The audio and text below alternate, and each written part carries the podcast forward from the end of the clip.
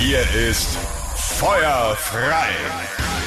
Der Rammstein-Podcast bei Radio Bob. Taucht ein in die Geschichte einer der erfolgreichsten Bands Deutschlands. Bekannt, markant und provokant. Wir sprechen über die aufregendste, spektakulärste und umstrittenste und auf jeden Fall auch erfolgreichste deutsche Rockband, nämlich Rammstein. Ja, und wir, das sind zum einen ich, Lara Bahnsen.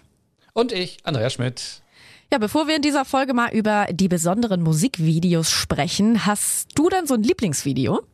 Ich habe mir ja nochmal fast alle angeschaut äh, wegen des Podcasts und am meisten Spaß habe ich dann doch bei dem Video von Mein Land gehabt, weil man da auch das Gefühl hat, dass Rammstein da den meisten Spaß haben. Da tummeln sich ja Rammstein am Strand, Till Lindemann wie bei Baywatch in roter Badehose.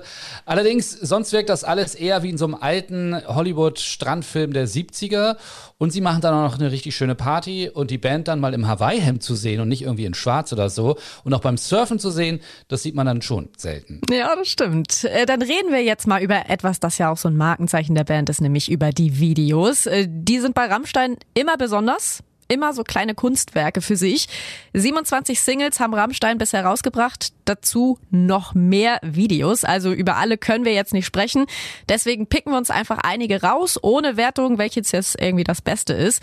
Fangen wir einfach mal mit dem ersten Song an und dem ersten Video.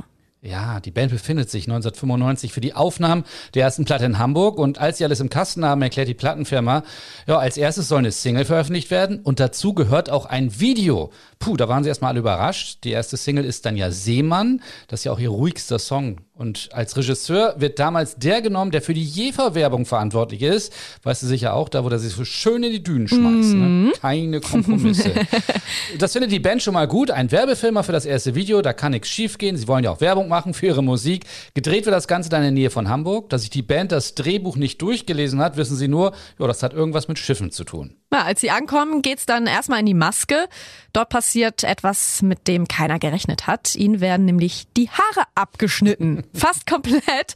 Das alles ist noch nicht so ganz nach dem Geschmack von Rammstein, aber sie merken, dass sie Spaß haben an der Schauspielerei. Und das führt dann dazu, dass sie bei der filmischen Umsetzung künftiger Videos mitsprechen wollen und sie später dann sogar auch ganz selbst betreuen. So gefällt der Band das Video zum nächsten Song, Du riechst so gut, auch nicht sonderlich sodass es dann 98 sogar nochmal komplett gegen ein neues ersetzt wird. Es gibt dann noch ein Video zum Song Rammstein, aber daran ist die Band gar nicht beteiligt.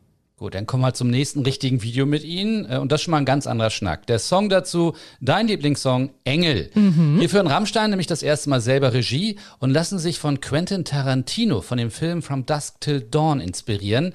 Das Ganze wird in Hamburg gedreht, unter anderem in der Prinzenbar in St. Pauli von der Till Lindemann dann später sagt, ein geiler SM-Club, weil da einmal wöchentlich eine SM-Veranstaltung stattfindet. Und da waren noch so ein paar Mädchen da. Es sei eine illustre Runde gewesen. Es habe Spaß gemacht, so der Till. In dem Video also leicht bekleidete Mädels, aber eigentlich gar nichts Wildes. Das kann sich bei YouTube auch jeder anschauen. Aber MTV sagt damals, nee, passt nicht. Zum Glück gibt's damals die Konkurrenz Viva und die zeigen Engel dann fast in Dauerschleife. Übrigens rächen sich Rammstein damals noch an MTV und das passiert dann beim Hurricane Festival in Schesel. Sie sind da eh schon sauer auf einen MTV-Redakteur wegen seiner Berichterstattung. Also fesseln sie ihn dort an einen Stuhl im VIP-Zelt und zünden eine Rauchbombe unter seinem Stuhl. Sehr zum Gelächter der Rocker-Kollegen dort vor Ort. Aber dass MTV das Video nicht zeigen will, sorgt natürlich auch wieder für Schlagzeilen und damit auch wieder für Werbung für die Band.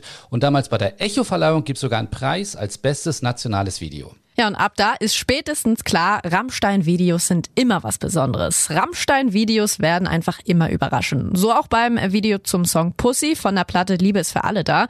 Das ist die erste Single-Auskopplung. Alle Fans, die den Band-Newsletter abonniert haben, werden informiert, da kommt ein neues Video, gedreht von Jonas Ackerlund, der auch schon für Madonna und Lady Gaga gearbeitet hat. Ja, und dass es in dem Video um Sex gehen würde, ahnen viele damals, aber dennoch sind alle dann richtig erstaunt, denn die Premiere des Videos findet auf einem holländischen Erotikportal statt. Und wer dann dort reinklickt, traut seinen Augen nicht. Alle sechs Rammstein-Musiker sind in wilden Sexszenen zu sehen. Man kann auch sagen, ja, ist ein Porno, ne? Allerdings heißt es später, die Jungs äh, seien gedoubelt worden, also ihre Körper zumindest. Deswegen darf das Video auch nur mit einer Alterskontrolle gezeigt werden. Es gibt dann noch eine neue Version, da sind die Sexszenen rausgeschnitten worden. In einem anderen Video werden Rammstein dann wiederum zu Verschwörungstheoretikern und zwar beim Video zum Song Amerika. Denn da geht es in dem Video um die Mondlandung, die es ja nie gegeben hat, wie wir alle wissen. Mm, die ist ja nur nachgestellt naja. worden.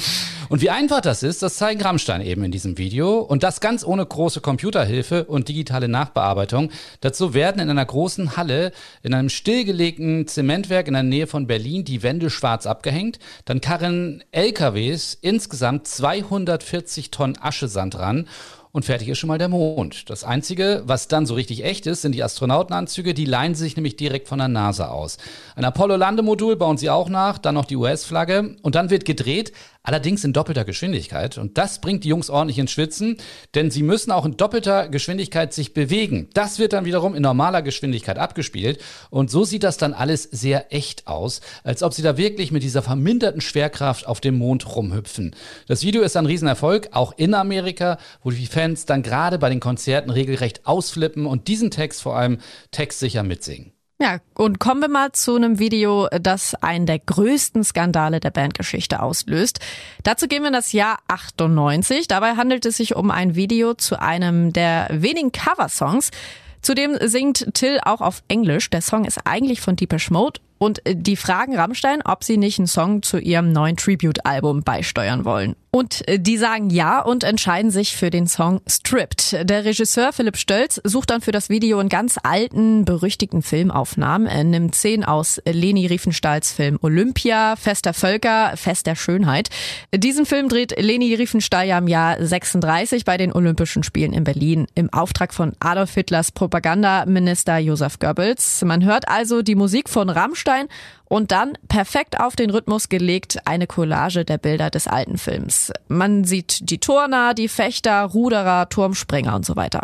Als das Video dann erscheint, passiert erstmal Folgendes. MTV hm, spielt es rauf und runter. und es gibt Lob von allen Seiten. Till sagt, dass eigentlich alle begeistert waren, doch dann dreht sich auf einmal die Stimmung. Die deutschen Medien, sowohl Bild, aber auch zum Beispiel die Zeit, stellen Rammstein mal wieder in die rechte Ecke. Die Band muss sich erklären, macht das auch. Drummer Christoph Schneider sagt, die Idee zum Video sei ohne Absicht und ohne persönlichen Beitrag der Band entstanden. Till meint, es sei gar nicht vertraut gewesen mit den ganzen Leni Riefenstahl-Geschichten. Und in dem Video sind natürlich auch keine Hakenkreuz oder Deutschlandflaggen zu sehen, sondern nur die anderer Länder, wie zum Beispiel der USA und Japan. Und Till Lindemann sagt dann auch nochmal dem Rolling Stone Magazin, wir kommen aus dem Osten. Wir waren früher entweder Punks oder Gruftis. Wir hassen Nazis. Und dann kommt auf einmal ein an den Haaren herbeigezogener Vorwurf. Ähm, wir machen heute noch genau das gleiche wie früher und niemand in Amerika oder Mexiko wäre auf die Idee gekommen, uns so ein Zeug anzudichten.